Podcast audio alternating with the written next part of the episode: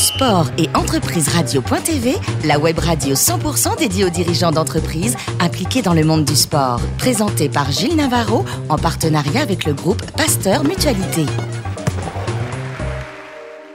Bonjour à toutes et à tous, bienvenue à bord de Sport et Entreprise Radio TV. Vous êtes plus de 15 000 dirigeants d'entreprises impliqués dans le domaine du sport à nous écouter chaque semaine en podcast.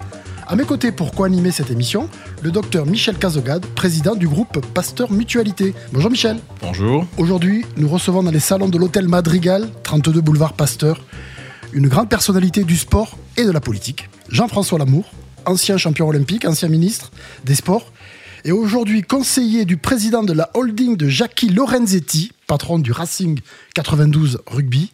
La holding s'appelle Ovalto. Bonjour Jean-François. Bonjour. Merci d'être des nôtres, d'avoir répondu à notre invitation. Alors en fait, euh, on vous connaît comme un ancien escrimeur, double champion olympique, euh, quatre fois médaillé aux Jeux, euh, ou cinq fois même. vous avez été en politique, vous avez été ministre des Sports. Et pourtant, vous ne vous destiniez pas du tout à ces deux, à ces deux professions, si ce sont des professions. Vous étiez kiné au départ. Ce sont des professions. Vous étiez kiné au ceux, Ceux qui pensent que la politique, c'est quelque chose qu'on peut pratiquer de manière aléatoire se trompent complètement. Voilà, il faut de l'expérience, il faut un savoir-faire. J'ai beaucoup appris d'ailleurs auprès de Jacques Chirac, puisque c'était votre question. oui, au départ, en préambule.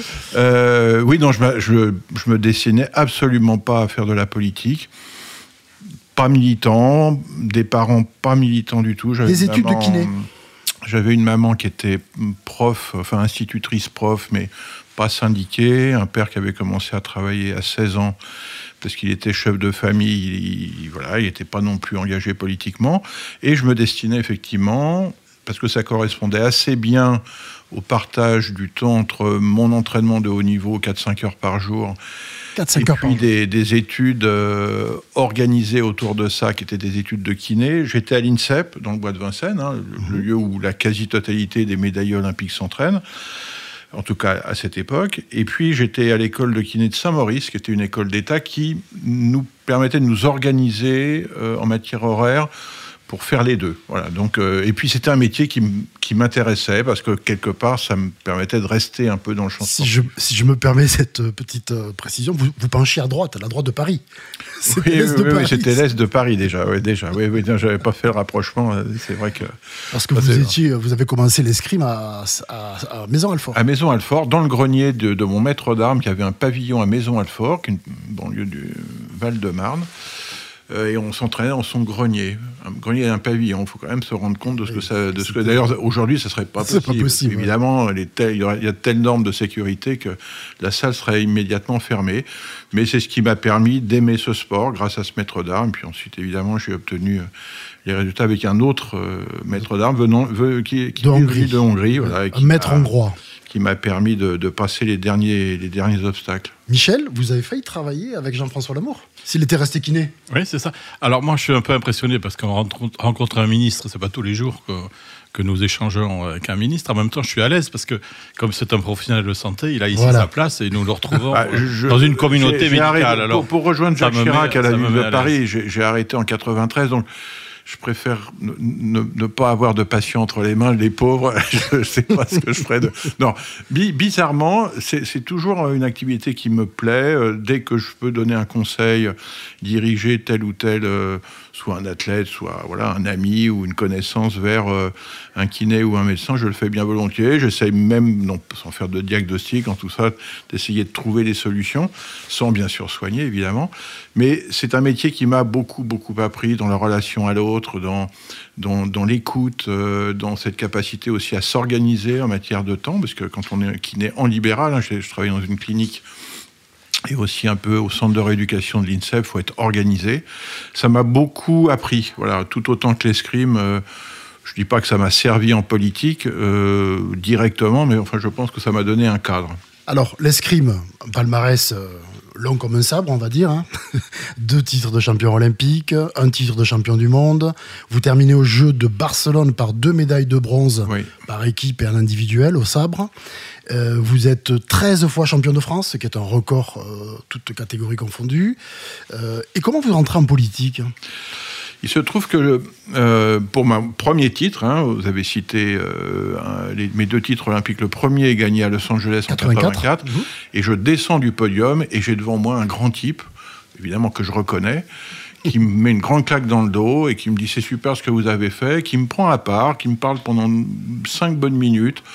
Il savait, parce qu'il avait comme conseiller Guy Drut à l'époque, il savait que j'en avais un peu bavé pour arriver à cette médaille, parce que l'escrime, enfin le sabre en particulier dans ces années-là, était pas l'arme. Le parent pauvre. Un peu le parent pauvre de l'escrime française.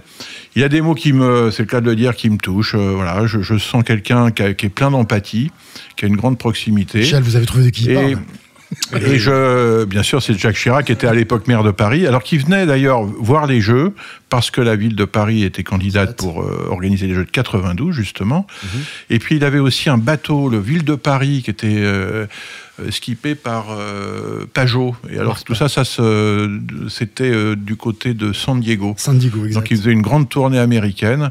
Et je suis resté en contact avec Guy, avec lui. Et quand j'ai fini ma carrière en 93, il avait besoin d'un conseiller sport au, à son cabinet à la ville de Paris. Moi qui n'avais jamais fait de politique, c'était pour remplacer un autre champion qui vous parlera, qui s'appelle Henri Boerio. Euh, voilà, qui a été médaillé aussi au jeu. J'étais parti directeur de l'INSEP et j'ai commencé, donc j'ai appris sur le tas. Voilà, sur le tard un peu et sur le tas beaucoup. Sur le tard, pas tant que ça, puisque vous étiez encore jeune, vous avez 37, 37, ans. ah ouais, non, j'ai terminé tard, oui, j'ai eu une longue carrière. Commencé tard en termes de résultats, mais terminé, euh, j'en pouvais plus. À Barcelone, euh, j'étais usé, vraiment, vraiment. La chance, c'est que le maire de Paris ne reste quand vous le rencontrez, quand vous rentrez à la mairie de Paris, il reste pas longtemps maire de Paris. Il va plus haut. Et il me dit, il euh, tu viens avec moi. Voilà. Il me dit quand il monte, euh, quand on il gagne euh, en 95, élections présidentielles. Je, suis un des premiers dans le couloir de la ville qui me dit, allez, hop, tu dans viens les valises, avec moi. Dans les valises. Tu viens avec moi à l'Élysée. Je reste sept ans à ses côtés. J'apprends beaucoup là. Euh, et là aussi, vous voyez, quand on devient ministre euh, issu comme moi de la société civile, on n'apprend pas comme ça en, deux heures. Je, plains d'ailleurs celles et ceux qui sont arrivés sans vraiment connaître les rouages euh, interministériels. Je, je, pense que c'est une erreur que de lancer dans le grand bain comme ça des gens qui ne sont pas rompus d'une manière ou d'une autre à la chose politique. Donc moi j'ai eu sept ans pour apprendre, sept ans d'ailleurs un peu c'était bizarre parce que deux ans où la droite était au pouvoir avec Juppé, puis cinq ans de cohabitation, euh, on, a, on, a, on apprend aussi beaucoup finalement à ne pas pouvoir travailler avec Matignon, donc à se créer son propre réseau, à écouter ceux que Matignon n'écoute pas. Voilà, c'était assez intéressant.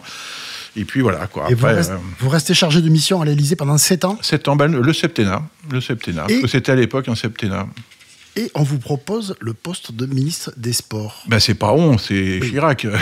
c'est pas on.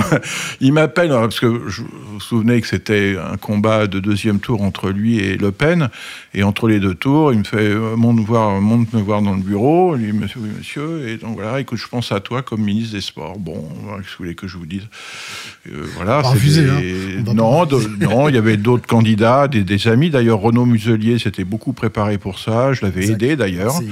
Euh, je l'avais aidé euh, à, rencontrer le, monde du sport. Bon voilà, puis lui est devenu secrétaire d'État aux affaires étrangères. Alors il y a une question qu'on peut se poser finalement. Euh, est-ce que quand on devient ministre d'une discipline dans laquelle on a été, dans laquelle on a fait carrière, si je puis dire, c'est valable autant pour les médecins que pour que pour les sportifs. Est-ce que un ministre issu d'une société dans laquelle il a été totalement impliqué, dans laquelle il s'est fait connaître, etc. Est-ce que c'est pas plus difficile que d'être un arbitre euh, qui vient de l'extérieur et qui euh, finalement peut. Je, je, sais que Chirac. C'est une question qu'on peut se poser. Vous avez raison. Euh, Chirac d'ailleurs, l'évoquait quand on avait des ministres issus du monde agricole, par exemple des ministres de l'agriculture. Il était hésitant. L'avantage que j'avais, c'était de bien connaître le monde auquel je m'adressais.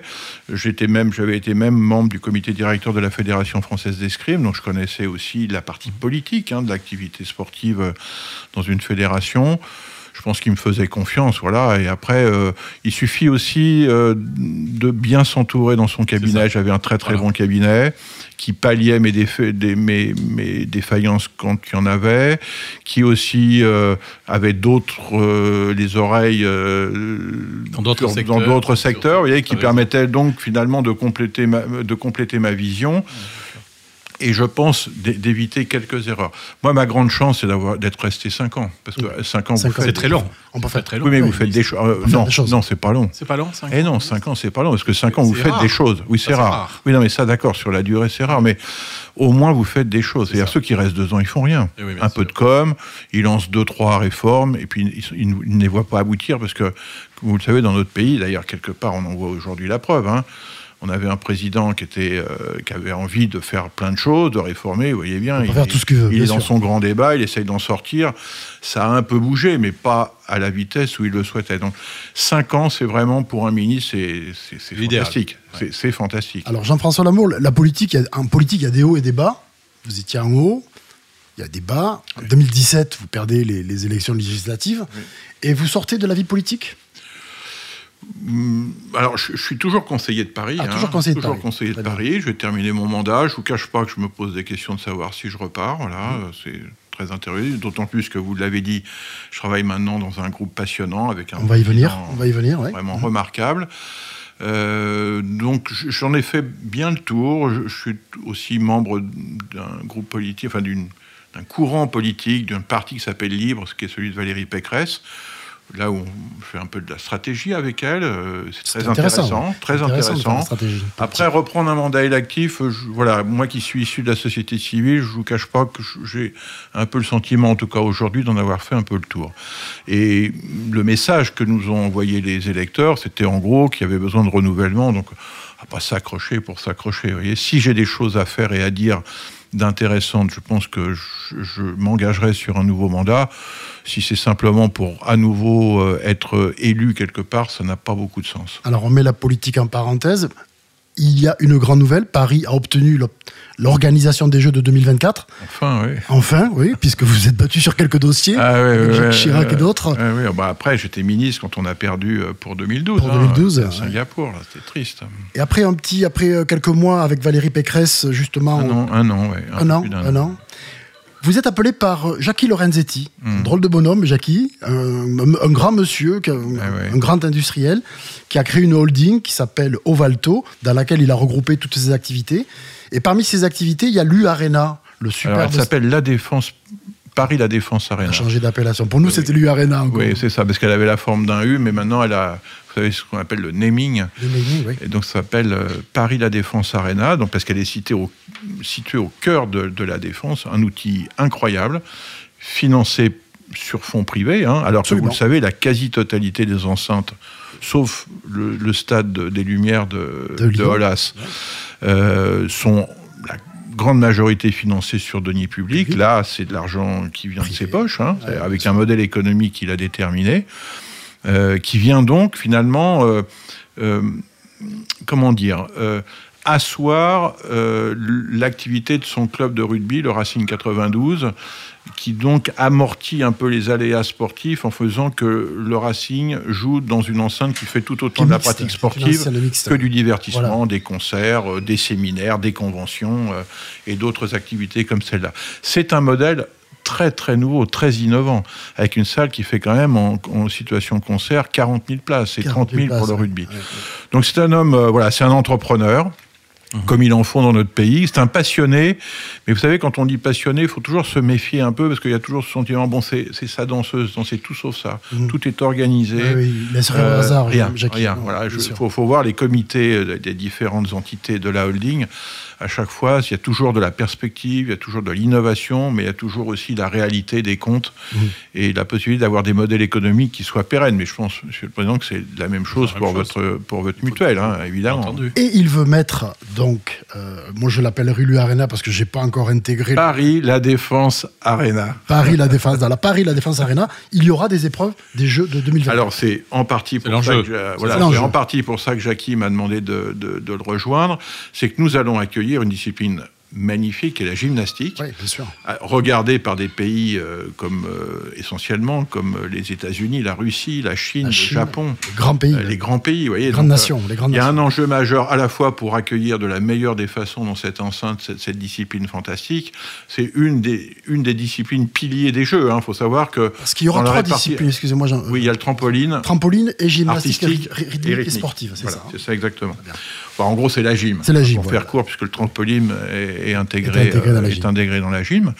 Donc on veut à la fois faire une expérience spectateur fantastique, une expérience athlète fantastique, et puis rayonner par un certain nombre d'événements entre aujourd'hui et la date des Jeux. Je rappelle, ce sera au mois d'août 2024. Et votre fonction Jean-François Lamour? C'est donc de l'aider, d'être en relation avec Tony Estanguet et Étienne Taubois pour euh, euh, justement préparer cette euh, dimension gymnique de, de l'activité de l'ARENA. Pourquoi pas imaginer des épreuves avant les Jeux, faire de la promotion de cet événement, et puis, il faut le dire aussi, faire du lobbying sur le club, hein, voilà, aller sur le club de rugby, là je dis aussi, être en relation avec C'est un très beau projet. institutions. Voilà, et un petit peu la boucle sera bouclée, vous serez parti de Los Angeles en 80 et vous arriverez peut-être à Paris 2024. Ah ben je l'espère, oui, j'espère. Écoutez, oui, j'espère. Les médecins vont s'y employer. Voilà, oui, j'espère. Oui, la, la science va se mettre à mes côtés pour ça. Bien rempli.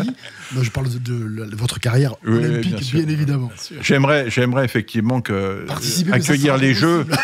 Euh, et tout à l'heure, vous évoquiez euh, le, évoquait tout à l'heure, je ne sais pas si on l'a fait devant les micros, mais sport santé. Oui, oui, l'héritage. Il faut, l'héritage sur le comportement citoyen. voilà, le, sport en entreprise, le sport à l'école, le sport sous une forme un peu différente de celle peut-être qu'on a pu connaître. Pas la performance, mais euh, l'hygiène. Ah oui, mais là, alors, pas la performance, mais la progression. Voilà. C'est-à-dire que je comprends ceux qui ne veulent pas de la compétition parce qu'ils estiment que ça n'a rien à faire dans la pratique sportive, mais en revanche, la progression. C'est-à-dire vous commencez à un niveau. la motivation, et vous terminez avec un plus à la fin de l'entraînement. Moi, j'appelle ça la progression. Vous avez tout à fait raison. Quelque part, c'est une compétition avec soi-même. c'est ça. Absolument. donc, donc, cette notion toujours et encore de se remettre en question, d'essayer toujours de progresser au contact de quelqu'un ou, dans un cercle d'amis ou euh, dans un cercle de, collègues de travail, c'est pour moi important. pour ça que le terme de compétition me gêne pas. C'est pas la compétition exacerbée, c'est pas celle qu'on voit au jeu.